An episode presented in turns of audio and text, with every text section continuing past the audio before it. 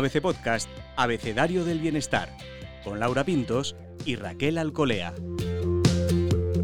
Soy Laura Pintos y en este episodio del podcast Abecedario del Bienestar hablamos con Gabriela Paoli. Ella es psicóloga y es autora del libro Salud Digital, claves para un uso saludable de la tecnología. Y justamente sobre esto conversaremos. Especialmente queremos hablar con ella de una aplicación que nos tiene a todos atrapados, WhatsApp. Sin duda útil, práctica, una gran ventaja en las comunicaciones, con un rol fundamental en todos los aspectos de nuestra vida, personal, familiar y profesional.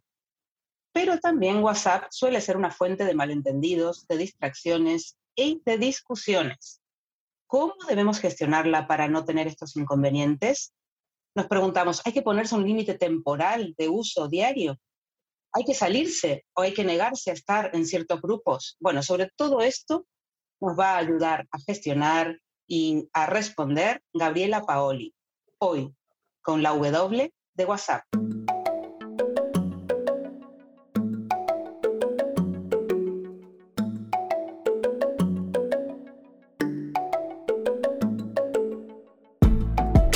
acompaña como siempre Raquel Alcolea. Raquel, a ver tú, ¿eres de las que silencia grupos o las, de las que se sale directamente y discretamente? ¿Qué haces? Ay, me da mucha vergüenza salirme de un grupo. Puedo mantenerlos eternamente y durante mucho tiempo, incluso a veces ni lo silencio.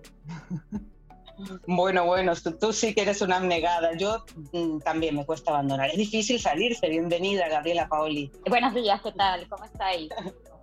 Bien, y tú, bueno, esto del WhatsApp nos tiene a todos ocupados por un lado porque nos, consume mucho tiempo diario, de atención además y de gestión, pero además nos pasan este tipo de cosas. ¿Qué, qué, nos pasa con el WhatsApp, Gabriela? ¿Por qué estamos tan enganchados? Bueno, eh, me reía un poco porque claro, es lo difícil la gestión que hacemos de este, de este, de este mensajería instantánea, ¿no? Eh, yo creo que tiene también que ver mucho con la personalidad de cada uno, con las circunstancias, no es lo mismo vivir solo, estar con pareja, tener hijos, teletrabajar, bueno, todas las circunstancias, hay una multiplicidad de, de variables que hacen que uno gestione de una manera o de otra, ¿no? Evidentemente, las circunstancias de cada uno. No obstante esto, me reía porque, claro, esto de el bloquear, el, el, el darme de baja, hay muchas personas que les crea muchísima ansiedad, mm, se sienten culpables, les da remordimiento, bueno, están sin dormir por las noches, etcétera, etcétera. Eh, yo creo que aquí tenemos un gran desafío que es el aprender, como toda herramienta o aplicación nueva, aprender a usarla, ¿no? Y, y es un poco ensayo-error, ensayo-error. Por un lado, ver qué es lo que necesitas y deseas tú para tu vida, hasta qué punto le vas a permitir a esa aplicación o a ese medio social eh, que invada o no tu vida, que controle o no tu vida. O si tú vas a controlar el acceso a, las, eh, a los grupos, a, los, a las conversaciones, a los vídeos, porque claro, es que están llamadas, eh, audios eternos, grupos del cole, del trabajo, de las amigas, del cumple de no sé qué, del aniversario de no sé cuánto. O sea, son mucha carga, muchos inputs, mucha información que tenemos que aprender a gestionar.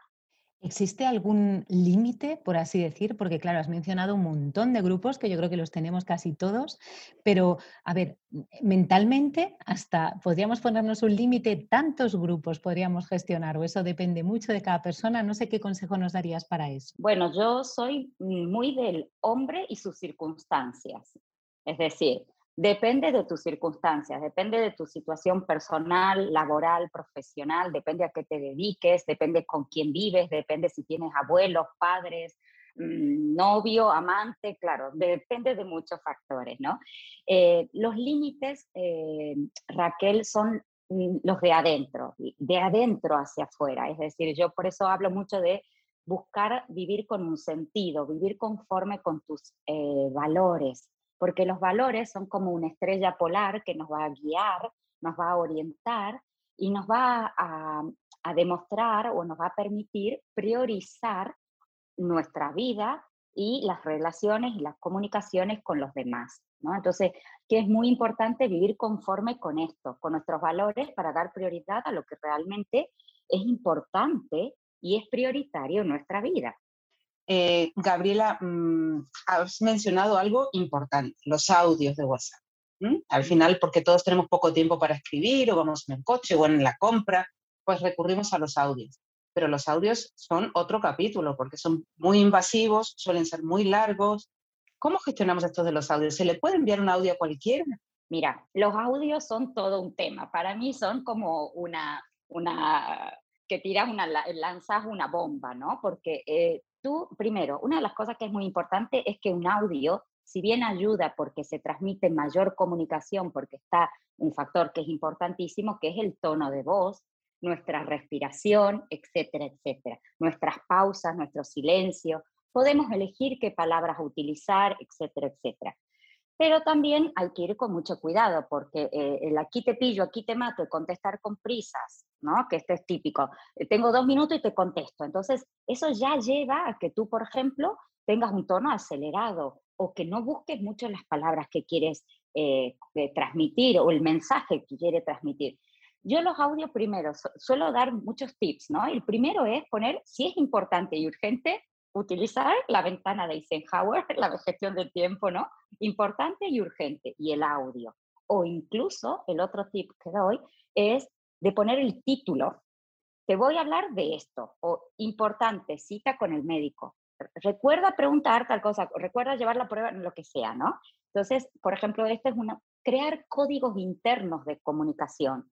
Entonces, si yo trabajo contigo, yo te voy a decir, mira, Laura, cuando sea algo importante, voy a hacer esto. O eh, prohibido, tengo grupos que pacientes que me dicen lo siguiente, prohibido audios más extensos de dos minutos. Oh, madre mía, qué estrés. Pero aprendemos a comunicarnos, es como crear códigos de comunicación. Obviamente no es lo mismo hablar con una jefa, con un jefe, que hablar con una compañera de trabajo o con tu churri. Vamos, que no es lo mismo. Entonces, las palabras que utilizamos, el vocabulario, no olvidar nunca la educación básica, que digo yo, el buen día, buenas tardes, buenas noches, gracias, por favor, recordar ser educados, ¿no? Cuando eh, nos comunicamos a través de los audios, también es importante esto. Además, es importante, Gabriela, porque sucede esto, este concepto que has mencionado alguna vez, que es la tiranía del WhatsApp, ¿no? Tienes el móvil al lado y gling, gling, glan, glan, o vibra, o pasa algo. ¿Cómo, cómo consigue uno eh, concentrarse y no dejarse llevar por, esa, por ese mensaje que a veces puede llegar a provocar accidentes, despistes, o sea, pero es como algo ahora que no podemos evitar, vamos hacia ello. ¿Qué hacemos para evitarlo? Bueno, correcto. El multitasking, ¿no? la prontomanía, evitar la prontomanía. ¿Por qué tengo que contestar ya? Es que me entró ahora el audio. Pues ya contestarás cuando tú decidas cuál es el momento más adecuado para contestar. Entonces, una de las máximas es evitar la prontomanía. Ya contestaré yo cuando yo decida que es el momento y como pueda o cuando quiera.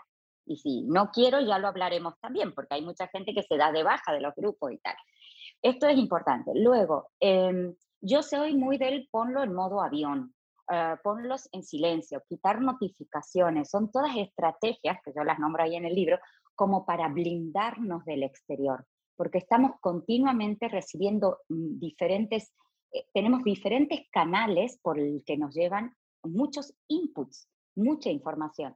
Y no es simplemente un dato o una gestión, es que a partir de esa información seguramente tienes que contestar, tienes que preguntar, tienes que asegurarte, o sea, hay una encadena de gestiones que, que conlleva recibir un audio o un mensaje. Blindarse al exterior. Si estamos trabajando o estamos estudiando, hay que blindarse, modo avión, e incluso en los grupos, una de las cosas que yo recomiendo muchísimo es con la familia o con la pareja o incluso en, a nivel laboral, es anunciar que no vas a estar disponible hasta las 12, por ejemplo, ¿no? Anticiparse para evitar conflictos, siempre lo digo, ¿no? Entonces, gente bonita, voy a estar out hasta tal hora, no contéis conmigo, ¿no? Y o solo para urgencias el teléfono fijo, que esté, yo soy muy del revival, soy del despertador en la mesita de noche y soy de el teléfono fijo también, para la familia y los amigos es interesante esto que dices del mensaje, de anunciar y comunicar, ¿no? Mira, no voy a estar, pero hay, hay, hay un temor que los americanos que son tan buenos para bautizar a todo, ¿no? Le llaman FOMO, Fear of Missing Out, un temor a perderme cosas. Por un lado no quiero estar enganchada, no quiero depender del móvil, pero por otro lado hay un temor a de qué no me voy a enterar entre los primeros, qué no voy a saber. ¿Cómo gestionamos, Gabriela, esto de, ese temor a, perdernos? No sabemos muy bien qué, pero a perdernos cosas. Claro, correcto. Eh, mira, Laura, eso se llama FOMO, Fear of Missing Out, que es el miedo de perdernos algo, ¿no? El de no estar update, no estar actualizado. Y esto es algo que tenemos que valorar de forma muy interna, muy individual y pensar, bueno, ¿qué es realmente lo importante para mi vida? ¿Es mi trabajo? ¿Es mi pareja? ¿Es mi cena con mis amigas? ¿Es mi desayuno con mi padre? Lo que sea, ¿no? Cualquier actividad. Y marcarte tiempos de conexión y desconexión. Y evitar el famoso efecto eh, rebote que decimos, ¿no? En las dietas, ¿no? Porque hay gente que tiende a bloquear, a autocensurarse, a Mm, darse de baja de grupos y tal. Y después viene, o de las redes, entonces después viene el efecto rebote, que es como me he perdido de mucha información y me quiero actualizar de todo y saber qué ha pasado en el mundo, me, me paso ocho horas, cuando antes me pasaba dos o tres o cuatro cada día. Entonces, ser muy conscientes de que nos van a, se nos van a pasar cosas. Otra de las pautas que doy es hacer detox digital. Seguramente hay muchísimos grupos, perfiles, mm, hay cosas que ya no utilizamos, que por la ilusión o por el entusiasmo, por algo, nos gustó, nos interesó en un momento, pero yo recomiendo hacer esto, detox digital, de vez en cuando limpieza. ¿Por qué? Porque cuanto menos eh, aplicaciones disponibles y abiertas tengamos, menos posibilidades tendremos de distraernos, de vaguear por la red, de pasar mucho tiempo, ¿no? A mí se me ocurre preguntar, eh, Gabriela, ¿cómo sabe uno cuando está enganchado al móvil? Porque a mí me ha pasado hoy que se me ha quedado tapado con unos libros el móvil y he tenido unos momentos de pánico. No, no, ¿dónde está el móvil? Llevamos toda la vida ahí y entonces ya he empezado a pasarme por la cabeza todas las cosas que tengo en el móvil y dónde está, ¿no? Estoy enganchada. Mm. Bueno, es buenísima esta pregunta, Raquel, porque todo el mundo me dice, Gaby, ¿cuál es el límite? ¿Cuál es el límite? ¿no? Entonces, bueno, primero las circunstancias de cada uno y tal. Evidentemente tú por tu profesión seguramente trabajas con tu móvil, es tu herramienta mm, básica de trabajo. Entonces, evidentemente para ti puede ser algo bastante complicado de gestionar la pérdida o al menos no verlo al móvil donde está, ¿no? Eh, pero esta es una señal que frente al, por ejemplo, hay personas que no pueden salir sin la batería o llevan dos móviles o llevan dos baterías o llevan un cargador del cargador. Bueno, esto es una señal clara, pero insisto que todo es relativo, porque si tú dependes del móvil para trabajar o dependes del móvil para hacer una transacción, un negocio o, o de salud, necesitas intentar controlar todos los dispositivos, que todo esté cargado, que tengas cobertura eh, una de las cosas es esta, lo primero que te preguntan, ¿pero tienes cobertura? O sea, porque si, no me, si me quedo sin cobertura, no existo, ¿no? Esta es otra. estar constantemente revisando notificaciones, las redes y tal, lo que decía eh, Laura con respecto a FOMO, que es esta constancia, este casi compulsivo, medio obsesivito, de mirar los dispositivos, las aplicaciones y tal, por si me pierdo algo, aún sin eh, saber que estás esperando una notificación, un mail o un pago en el banco, ¿no? Es decir, estar constantemente alerta, como en un estado de alerta. Eh, luego también otra señal muy clara es cuando eh, llevamos el móvil a nuestros dormitorios, a nuestra cama, nos roban horas de descanso, que esto tal vez queráis que lo comentemos porque esto es algo muy típico, lo que se llama pumping tecnológico, ¿no? Que, que nos está quitando... ¿Te quedas fuera del dormitorio? A ver. Bueno, eh, mira, una de las cosas que está pasando mucho es como, bueno, voy a aprender a autorregular, ¿no? A autocontrolar. Entonces yo no recomiendo llevar el móvil porque este dispositivo es, está diseñado, o sea, hay que pensar que las mejores mentes del mundo trabajan día y noche para hacer que nuestros dispositivos y aplicaciones nos enganchen, nos atrapen, ¿de acuerdo? Y conocen mejor que nadie, e incluso mejor que nosotros o que nuestra pareja, nuestras preferencias, nuestras elecciones, nuestros gustos, De ahí que de repente te sale alguna eh, sorteo o alguna compra ya esta, eh, esta oferta o lo que sea. Y es porque están evaluando constantemente dónde paras con el scroll, dónde te detienes, dónde miras, qué buscas, y entonces venden productos y servicios. Ese es el negocio. El negocio es captar nuestra atención y por ende vender servicios, productos, etc. Entonces, por ejemplo, una de las cosas que yo recomiendo muy mucho es ser conscientes de esto, que es decir, las aplicaciones, Internet, todos los dispositivos están diseñados para ello, y es como que tenemos que tener como una lucha interna, ¿no? De que hasta qué punto yo voy a permitir que este aparatito controle mi vida. O cómo voy a permitir yo esta famosa frase de vete de vacaciones o sigue trabajando desde la, una paradisíaca isla en Menorca. Pues no, si estoy de vacaciones, estoy de vacaciones. Si estoy trabajando, estoy trabajando, ¿no? Y por la noche lo mismo. Es decir, si quiero ver una serie, si quiero ver una peli, o si quiero ver qué ha pasado en las redes y ponerme un poco al día, yo recomiendo en el sofá, porque ya es un poquito más incómodo, ¿no? Que la cama tenga solo una función que es descansar, bueno, o hacer el amor, por ejemplo, también, ¿no? Pero me refiero que todo lo que sea dispositivos, eh, tablets, ordenadores, em, eh, teléfonos, queden fuera, las pantallas queden fuera en ese sentido, porque eh, como nos lo pasamos bien y están diseñadas para atraparnos, perdemos la capacidad de controlar nuestro tiempo. Entonces, las pantallas, pantallas lo que hacen es que segreguemos dopamina, que es la hormona de la felicidad o del placer. Entonces queremos más y más, como el chocolate o como el helado, ¿no? Entonces hay como una pequeña dificultad de controlar. El, el autocontrol y el, la, autogestión de los dispositivos es el gran desafío que tenemos por delante en esta época.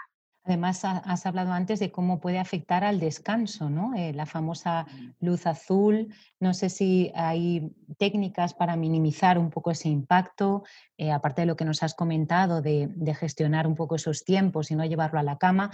Pero claro, mm, para, para que, nos, que sepamos cómo nos afecta el descanso, podemos llegar a no dormir por culpa de las pantallas.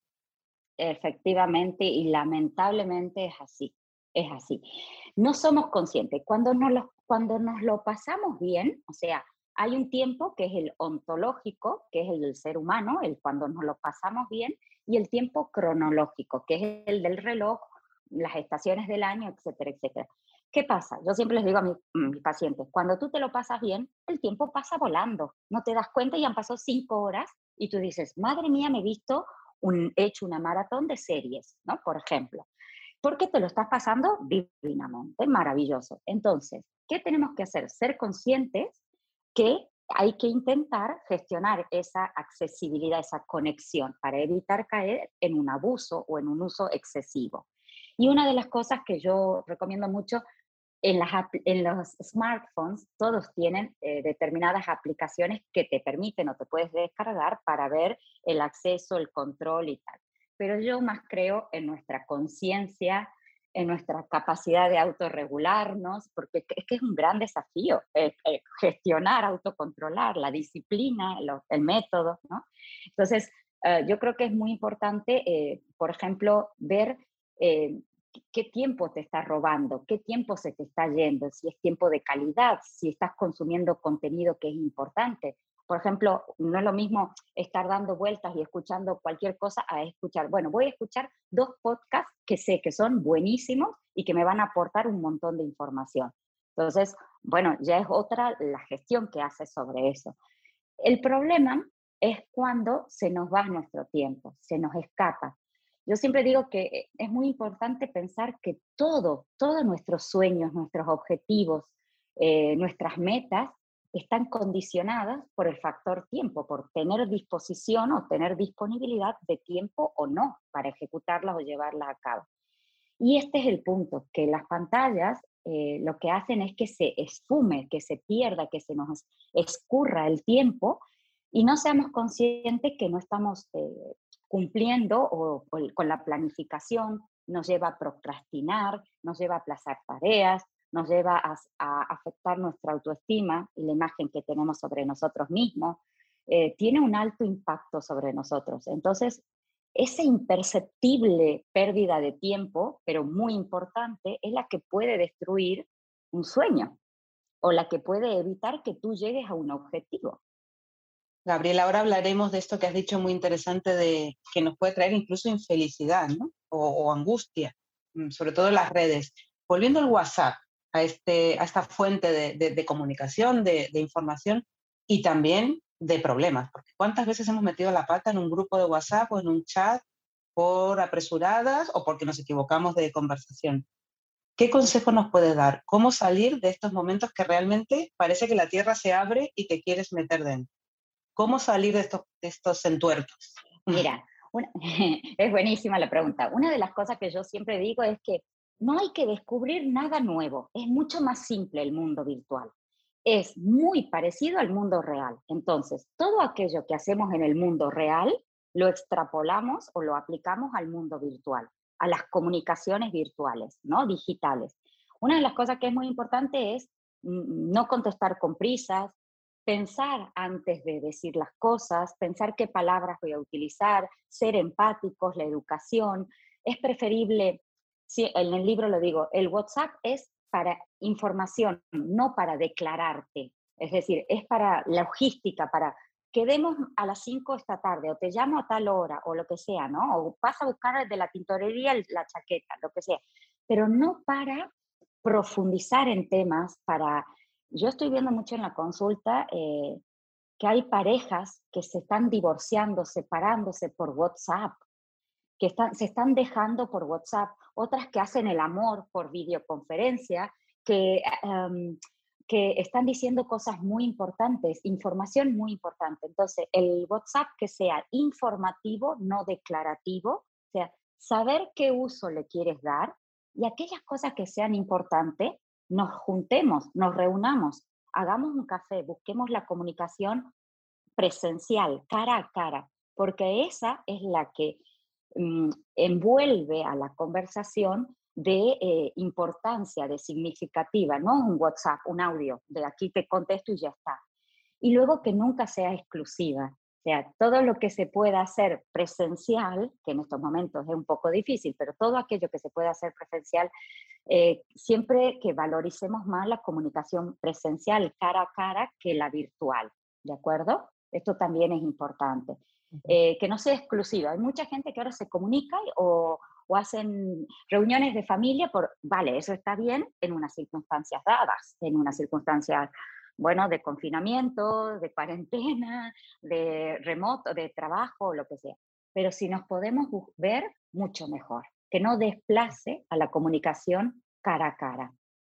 Claro, es que ahora eh, ha cambiado el sentido, ¿no? Es cierto que en su día cumplió una función y parece que nos hemos quedado un poquito anclados con esa forma de usar determinadas tecnologías, eh, pero no sé si podemos distinguir, eh, Gabriela, entre lo que ha llegado para quedarse y lo que, bueno, pues ya es hora de dar otro paso y volver a, a las antiguas formas, ¿no? No sé si tienes esas dos vertientes que nos puedes contar.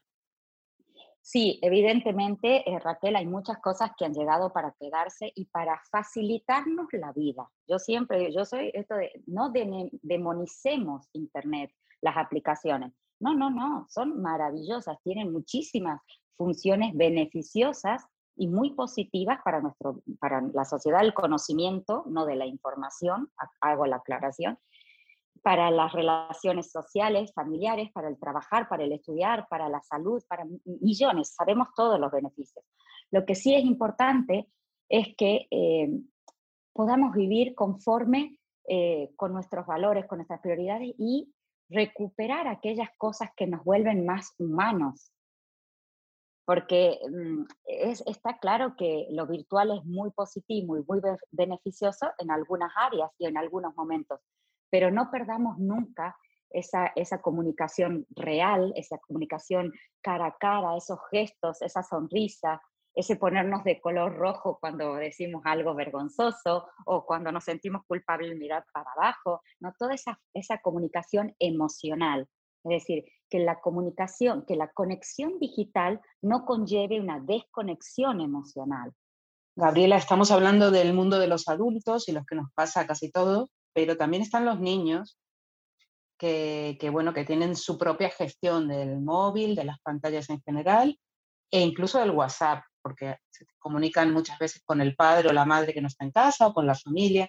¿Cómo podemos ayudarles a, no quedar atrapados por el WhatsApp, sino a sacarle partido y provecho? Bueno, yo creo que en, el caso de los niños y adolescentes eh, somos el gran ejemplo a seguir, ¿no? Ellos van a hacer lo que papá o mamá hagan o lo que la tía o la abuela hagan porque cuidado, porque vienen los niños y te dicen, es que mi abuela está todo el día con o mi abuelo está todo el, ¿no? Ya no es cuestión de niños o de, adolescentes, lo está pasando muchísimos, muchos adultos están muy enganchados, ¿no? Entonces esto es ser consciente que nos puede pasar a todos.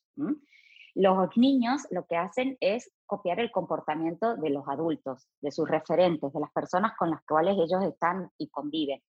Y una de las cuestiones es marcar normas claras desde el primer momento, ¿no?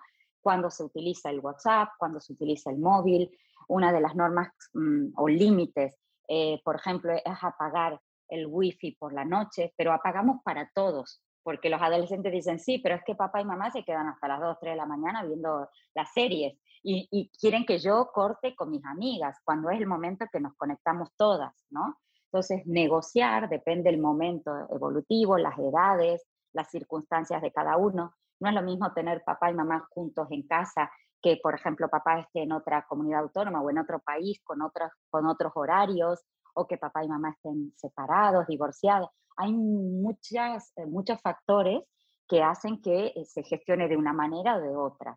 Pero simplemente es, es entender esto, que no desplace la comunicación cara a cara, que no sea exclusiva, que no sea la única. Luego, propiciar y fomentar mucho eh, los juegos, el quedar en familia, con los amigos, el ir al parque, el ir a, jugar juntos, juegos de mesa, la bici, el aire libre, o sea, fomentar otras actividades que sean para sociabilizar, comunicarse y crear vínculos, ¿no? Que son actividades que son mucho más sanas para su desarrollo social, emocional, eh, intelectual, etcétera, etcétera. Entonces esto es muy importante, estimular determinadas actividades y ser ejemplos o referentes para ellos. También se preguntan muchos, muchos papás si hay una edad adecuada para, para que los niños tengan móvil o, o, usen el móvil, o porque te llegan y oye, que ya tiene mi amiguito móvil, ¿no? Y tú dices, pues depende del niño, depende de los padres, ¿de qué depende, Gabriela? Bueno, ahí yo siempre recomiendo a los padres analizar varias variables. En primer lugar, la situación eh, familiar es muy importante, lo que acabo de decir, no es lo mismo padres separados, que estén juntos, los abuelos, las franjas horarias y tal. Esto por un lado. Por otro lado, las eh, características individuales de personalidad, es decir, tal vez tú tienes un hijo de 12 años que es mucho más maduro que un peque de 10 años, por ejemplo, ¿no? Entonces, el nivel de madurez, el nivel de autonomía, yo ahí siempre pongo el ejemplo a los papis, por eso siempre digo que es como la vida real. O sea, si tu hijo cuida del material, em, mm, cuida de sus libros, de su estuche, de su mochila, de, lo que es la bolsa de entreno, cuida su ropa, es ordenado, es, tiene ciertas características o competencias ya conseguidas y maduras, seguramente es mucho más eh, fácil que haga un uso más controlado, un buen uso de los dispositivos. Sin embargo, siempre recomiendo acompañar en la iniciación digital. Los papás, las mamás tenemos que estar siempre presentes cuando empiecen a usar esta herramienta. Iniciarles en, eh, en su consumo, en su vida digital y marcar límites hasta que ellos progresivamente, cuando vayan ganando autonomía, lleguen a controlar el tiempo, porque ese es el objetivo, que ellos solos, cuando van creciendo y madurando, puedan aprender a controlar el tiempo de conexión y desconexión. Pero al principio somos nosotros la mejor, el mejor control parental para ellos. Gabriela, volviendo al WhatsApp y a estas situaciones que nos ponen incómodos, mm, si te tuvieras que jugar, a ver, en un grupo que no nos encontramos bien, que estamos permanentemente recibiendo impactos negativos o que al menos a nosotros nos afectan. Abandonar, silenciar, seguir. ¿Qué hacemos? Vamos, vamos a ello. Me voy a jugar, voy a posicionar. yo creo que sí, creo que es muy importante que depende de cada uno cómo es cada uno, cómo se sienta cada uno y tal. Pero simplemente, así como dejas de ir a una reunión o dejas de asistir a un evento o de participar en algún grupo o asociación porque no te sientes cómoda, porque estás a disgusto, porque hay tensión, porque no, mm, no, te, no coincides con su manera de gestionar las cosas. O sea, esto es la vida real. ¿Qué harías? En esa situación tomas la decisión de no seguir participando o de salir. Y yo siempre recomiendo, para evitar conflictos, malos entendidos y discusiones, anticiparse, plantear eh, chicas, mm, voy a salir del grupo porque realmente veo que me consume muchísimo tiempo o me veo en la obligación de tener que contestar o me sabe lo que tú quieras decir, anunciarlo para que no haya malos entendidos y la gente y en el grupo diga, ¿te has dado cuenta que Laura se ha dado de baja? Qué mal, no ha dicho nada, qué grosera, qué falta de educación, qué se cree, qué prepotente, nos ha dejado fuera, lo que sea, ¿no? Entonces, explicar si te parece bien, el por qué vas a abandonar el grupo, ¿de acuerdo? Y eh, hacerlo, hacerlo, o, o proponer, incluso también, depende si te cuesta un poco, proponer que tú no vas a participar activamente en ese grupo, que cuando puedas escucharás los mensajes y te pondrás un poco al día, pero que no puedes por cuestiones de tiempo y de, tu situación familiar o laboral estar todo el santo día conectada y escuchando audios, mensajecitos y vídeos. ¿Qué es lo peor que llevas, Gabriela, de, las nuevas tecnologías, así personalmente? Porque pasa esto de consejos vendo que para mí no tengo o, o realmente aplicas todo lo que nos cuentas.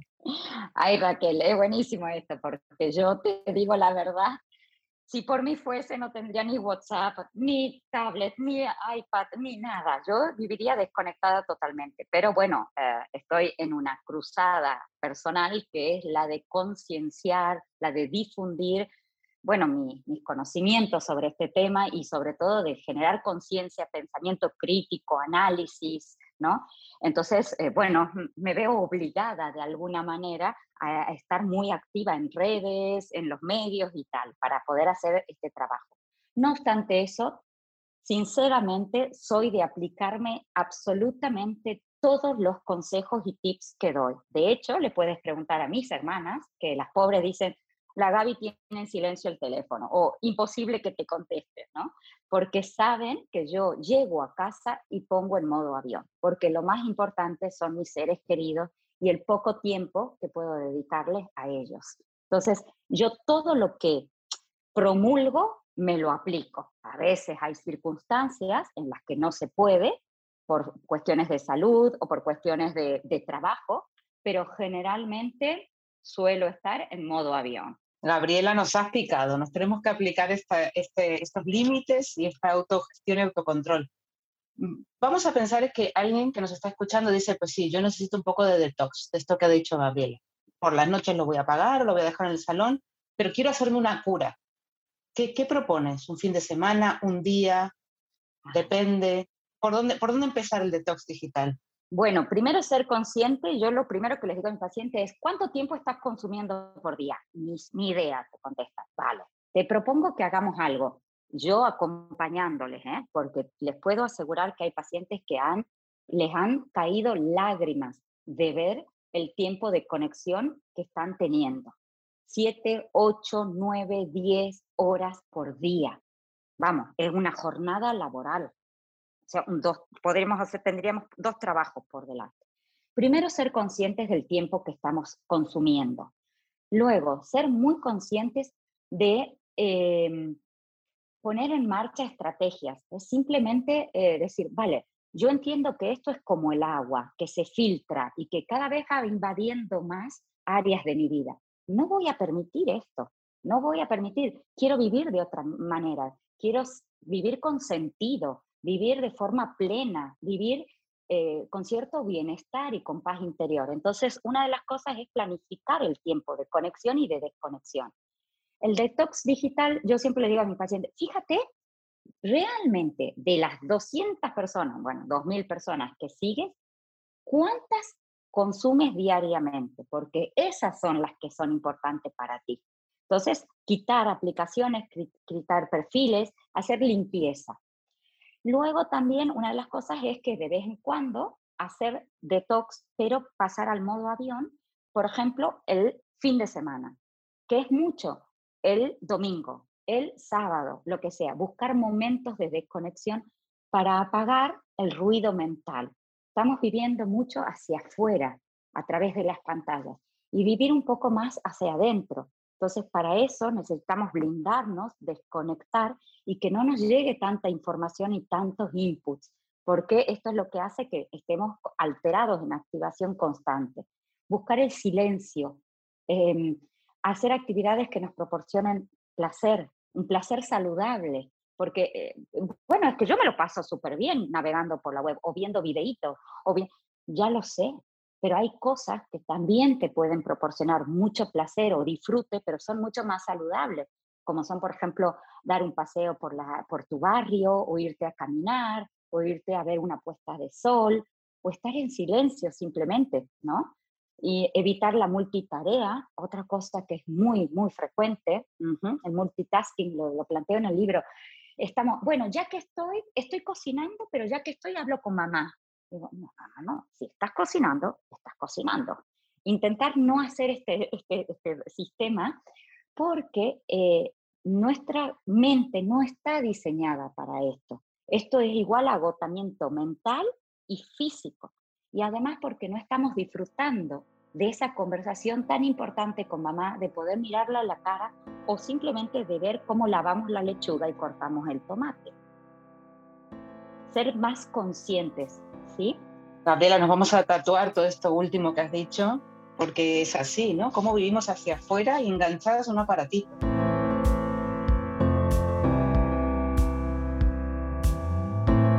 Nos queda esa misión, Raquel. ¿Con qué te has quedado de todo esto que nos ha contado y recomendado Gabriela? Bueno, es que tengo una libreta aquí apuntada de un montón de titulares que ha dicho. Me ha gustado mucho esta función que es el, WhatsApp para información, no para declaraciones. O sea, se dan auténticos meetings, discursos y declaraciones de amor y de divorcio, como muy bien dices, vía WhatsApp y, y esto estamos perdiendo un poco la perspectiva. Eso me ha encantado. Me quedo también con el consejito de anunciar que no pasa nada, anunciar lo que va a pasar. Mira, voy a estar desconectada el domingo. Mira, voy, no, no, no temer a dar ese anuncio que aclara las cosas y no pasa nada. Me lo voy a aplicar y ya te contaré. Sí, son, son todas cosas que son como preventivas de conflicto, ¿no? Anuncio a todo el mundo, gente bonita, no voy a estar disponible este fin de semana. ¿ah? Eso ayuda. gente bonita y vamos a quedar estupendamente. efectivamente, ¿eh? efectivamente. Luego también eso, WhatsApp informativos no declarativos. Si tengo que mm. decirte algo importante, quedo, te convoco. Cada gesto en su contexto. Lo virtual no es para hablar de cosas importantes no es para resolver grandes conflictos. Para eso está el queremos y hablemos cara a cara. Eso, eso intentaremos, Gabriela. Muchísimas gracias por tus consejos, por esta conversación. Nos quedan ahí varios, varios consejitos, varios tips, como dices tú, para, para aprender a llevar bien y, con la utilidad que sin duda tiene el teléfono y el WhatsApp. Sí, es muy importante. Yo creo que es, es, es, es aprender y si no sabemos cómo hacerlo, pararnos un momento, ¿no? Parar para reparar, pensar, a ver, ¿qué estoy haciendo yo con esto? ¿No? ¿Qué, ¿Cómo lo estoy usando? Y simplemente reconducir, poner en marcha dos o tres consejos o dos o tres eh, estrategias, anunciarlas, comentarlas y me quedo tan tranquila. Y al que no le guste, que busque otra amiga o que busque, ¿no? Es decir, que respetarnos a nosotros mismos. Cuando nos respetamos, hacemos que las demás personas nos respeten. Con eso nos quedamos. Muchas gracias, Gabriela. Gracias a ustedes. Espero que les haya gustado y que sea muy útil para todos, ¿no? Que esto es lo importante. Seguro que sí. Y hasta la próxima, bienestarios. Puedes escuchar todos los episodios del Abecedario del Bienestar en abc.es, iBox, Wanda, Spotify, Apple Podcast y Google Podcast. Y no te olvides de seguirnos en las redes sociales. ABC-Bienestar.